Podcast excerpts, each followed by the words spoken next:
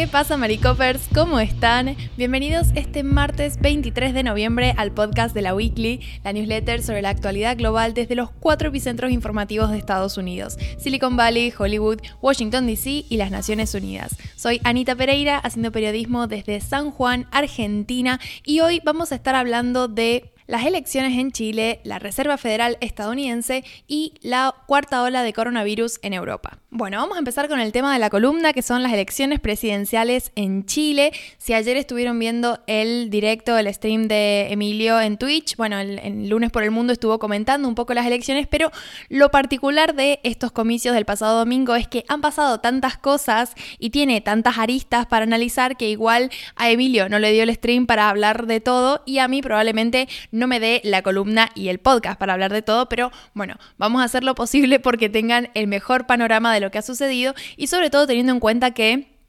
como ninguno de los candidatos alcanzó el 50% de los votos, va a haber una segunda vuelta que tiene fecha para el próximo domingo 19 de diciembre, en el que los dos candidatos más votados en esta elección van a competir entre ellos dos, digamos, y bueno, el, el resultado de ese balotaje va a ser el futuro presidente de Chile. Pienso que es importante de cara a, bueno, entrar un poco en el análisis de quiénes han sido los candidatos más votados y a qué se puede deber ese apoyo, porque de buenas a primeras sabemos que han sido dos candidatos muy extremos, es decir, que ocupan posturas en el espectro ideológico bastante, no solo contrapuestas entre sí, sino que bastante radicales, ¿no? El, sector moderado chileno es el que ha salido perdiendo, entonces creo que cabe pensar de cara a analizar, bueno, cómo es que la, la gente, la mayoría chilena se ha terminado decantando por estos eh, extremos, cuál es la situación política en el país a nivel general, que bueno, son cuestiones que por ahí hemos venido hablando en la newsletter, pero que cuando uno las recuerda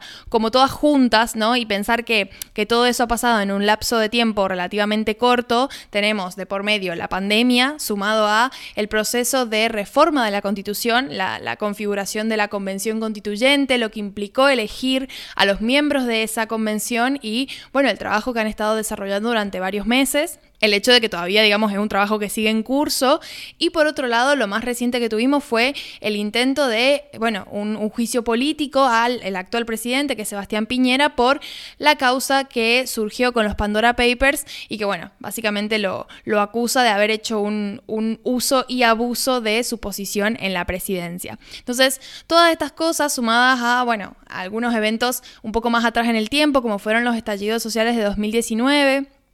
y el hecho de que Chile está teniendo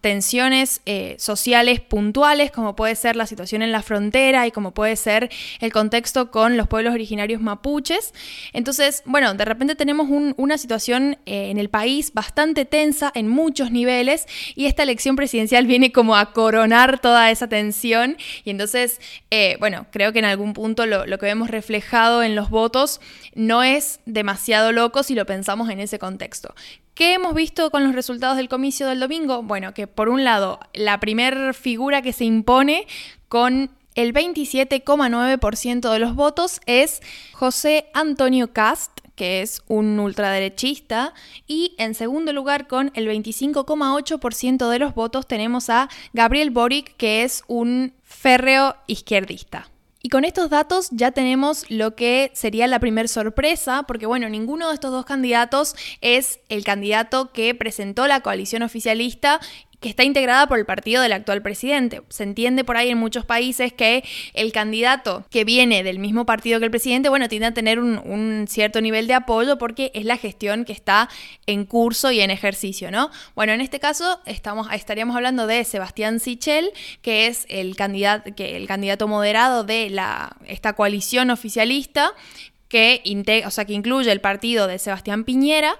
y bueno, Sebastián Sichel se ubicó en cuarto lugar con el 12.7% de los votos. Es decir, sufrió una derrota bastante importante y esto, bueno, tiene que ver con eh, algunas polémicas que se suscitaron durante la campaña que lo perjudicaron y en realidad mucho del caudal de votos que ha tenido José Antonio Cast, que es este ultraderechista que ahora, bueno, está, lo, está nombrando todo el mundo, porque claro, de repente es un, o sea, un salto importante el que ha dado la ciudadanía chilena a, al elegir a este personaje que entre otras cuestiones, respalda lo que fue el régimen de Pinochet, que es bastante fuerte para, digamos, el, contexto de la sociedad chilena, ¿no? Y de repente es el que ha obtenido el mayor porcentaje de votos. No necesariamente el que va a quedarse con la presidencia, porque, como ya vamos a ver, resta ver en, los próximos comicios del 19 de diciembre, bueno, los votos que no fueron a ninguno de ellos dos en esta ronda, a quienes se dirigen en la próxima ronda. Pero por lo pronto es una figura que, ha sorprendido a muchos. De hecho, yo leía por ahí que, bueno, se tenía esta idea de que los medios por ahí lo estaban como inflando, de que había más campaña alrededor de él de lo que, de lo que en realidad había en la, en la práctica, digamos, en, en, los votos ciudadanos. Pero claro, este resultado nos habla de algo que va más allá de una buena campaña política. Entonces, vamos uno a la vez. José Antonio Cast es fundador del Partido Republicano y es el candidato del Frente Social Cristiano. Él, digamos, ha estructurado toda su candidatura alineada con esta propuesta política típica de los regímenes militares que tiene que ver con el orden y progreso, ¿no? Como un poco mano dura, esto de no permitir excesos o no permitir que eh, haya ciertas tendencias. Bueno, es como, bueno, una, una gestión que se propone como más controladora, ¿no?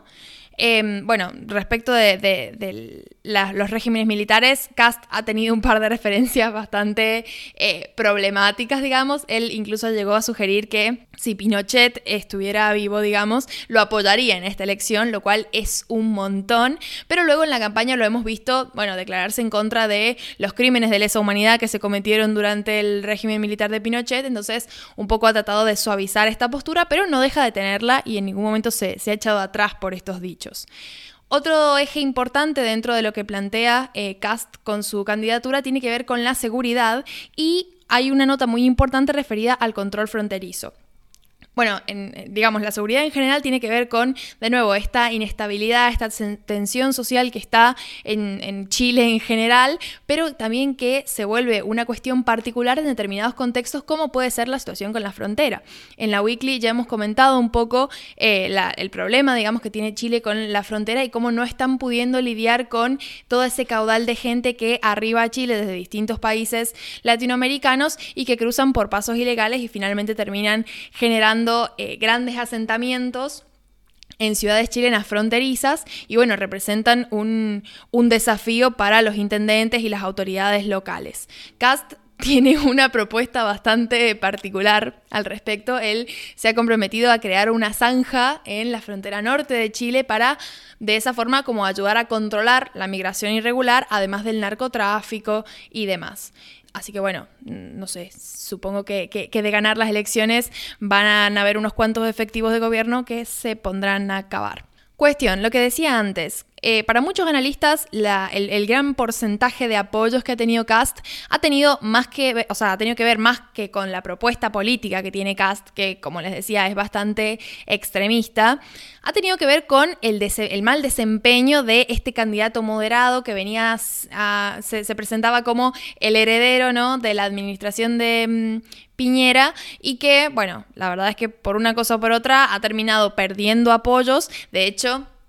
leí un artículo que hablaba de cómo, o sea, esta coalición, ¿no? Que, representa a Sichel, los partidos miembros, de a poco, o sea, no, los partidos oficialmente, sino eh, la, base de militancia de estos partidos, de a poco ha ido expresando cada vez más y más su apoyo a Cast, que es un, o sea, un candidato de, otro frente, de otra coalición, ¿no? Eh, pero bueno, un poco esa, esa fuga de apoyos se ha traducido en una fuga importante de votos porque, bueno, del primer lugar al cuarto hay una distancia interesante, pero se puede entender, digamos, con este contexto de el mal desempeño del candidato moderado Sichel, se puede entender el, gran apoyo que ha tenido Cast, sobre todo pensando en que se, presentó a las elecciones anteriores, pero en las elecciones anteriores apenas obtuvo alrededor de un 7 o un 8% de los votos. Entonces, eh, bueno, ha tenido un crecimiento muy importante que probablemente haya tenido que ver con esto que les contaba. Y por otro lado tenemos a Gabriel Boric, que tiene 35 años, es súper joven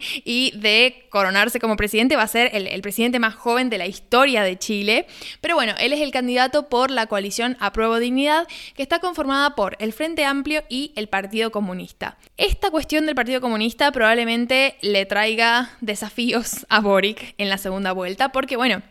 Evidentemente hay una parte del electorado que no simpatiza para nada con este partido, eh, pero bueno, también lo podemos pensar como que hay una buena parte del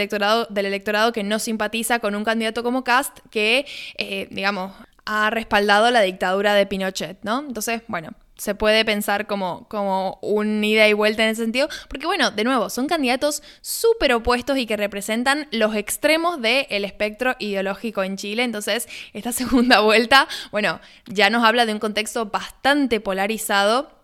en lo que refiere a los ciudadanos. Pero volviendo a Boric, él tiene una propuesta política de reforma del sistema político chileno, eh, más allá de la reforma constitucional, que lógicamente, dependiendo de quién gane, bueno, va a tener como sus consecuencias. De hecho, había, no, recuerdo su nombre, pero uno, de los miembros de la, de la convención que había hablado de, bueno, gane quien gane, que la constitución se respete, porque claro, justo agarra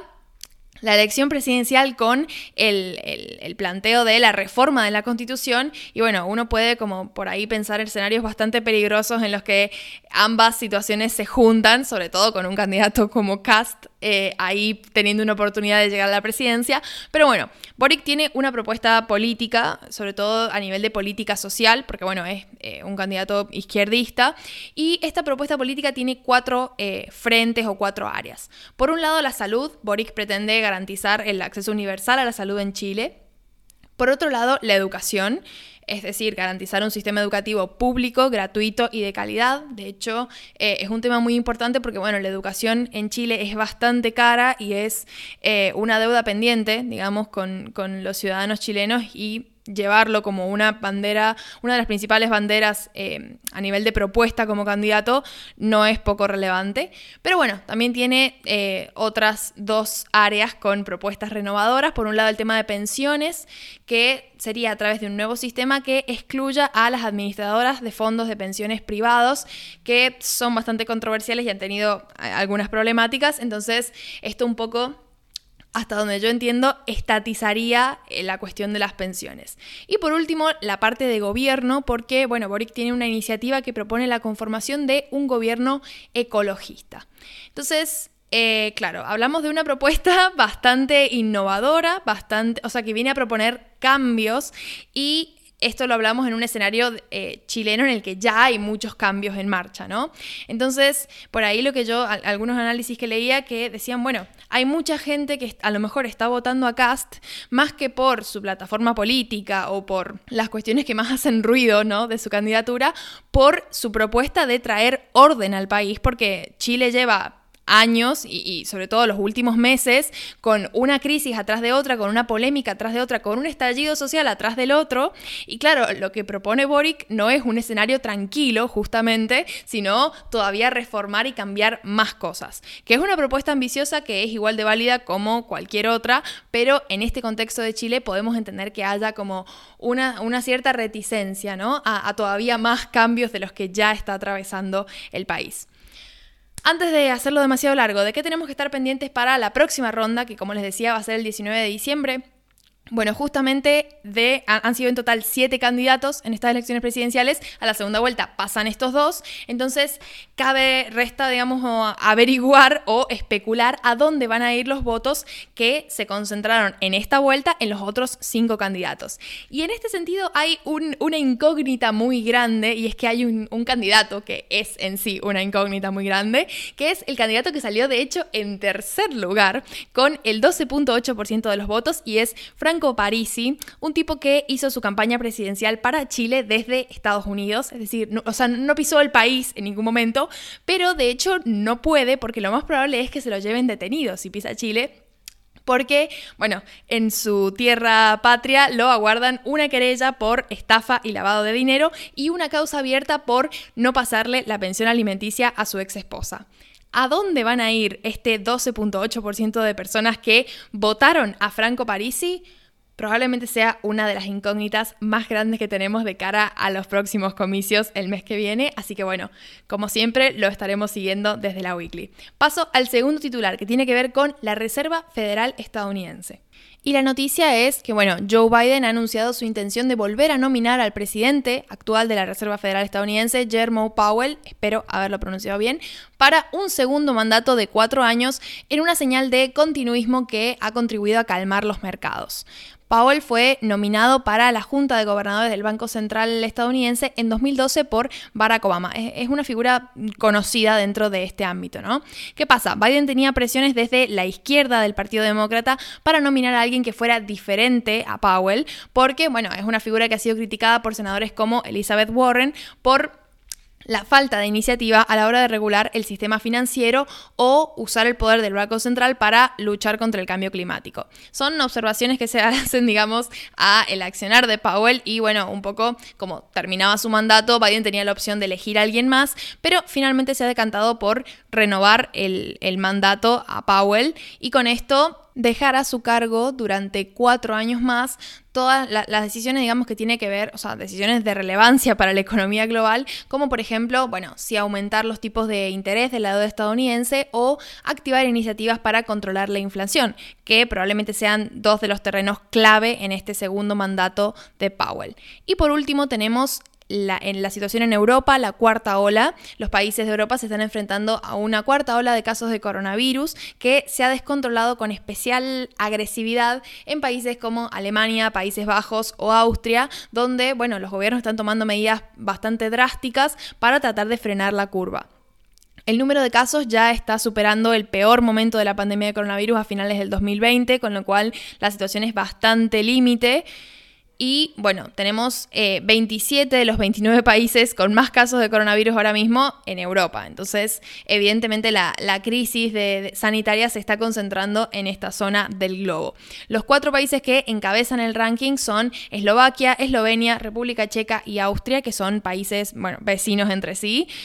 Y bueno, en el caso de Austria ya estamos viendo cómo el gobierno ha tomado medidas de alto impacto para sus ciudadanos, incluyendo un confinamiento para toda su población a lo largo de al menos los próximos 10 días. Y también, bueno, Austria va a ser la primera nación occidental en hacer obligatoria la vacunación entre, su población. Los ciudadanos van a tener que inocularse antes del primero de febrero, con lo cual lo que va a ser enero y diciembre van a ser meses claves para incentivar la campaña de vacunación y bueno, que, que los ciudadanos que todavía restan vacunarse finalmente lo hagan. A estas medidas se suman otras en algunos otros países de Europa como Alemania, donde ya están implementando restricciones en forma de, bueno, los bares y los restaurantes que tienen que cerrar pronto, confinamientos parciales como los que estamos viendo en Países Bajos o teletrabajo obligatorio como lo que está proponiendo Irlanda. Entonces, bueno, todas estas medidas tienen este factor común de la cuarta ola de coronavirus y eh, esperemos que logren su cometido y ayuden a reducir el nivel de contagio y que de alguna forma motiven a la gente que todavía no está vacunada a finalmente aplicarse las dosis de vacuna y contribuir con esto a controlar la situación sanitaria. Así que bueno, eso ha sido todo por mi parte. Si llegaste hasta acá, te agradezco muchísimo porque estoy viendo que es el podcast creo más largo que he grabado, pero bueno, habían muchas cosas que comentar de Chile, así que te agradezco que te hayas quedado a escucharme hasta el final. Espero que tengas un maravilloso martes y una maravillosa semana. Y bueno, los dejo con Emilio hasta nuevo aviso, es decir, hasta el fin de semana que volvemos con la edición de la weekly que hacemos ambos. Adiós.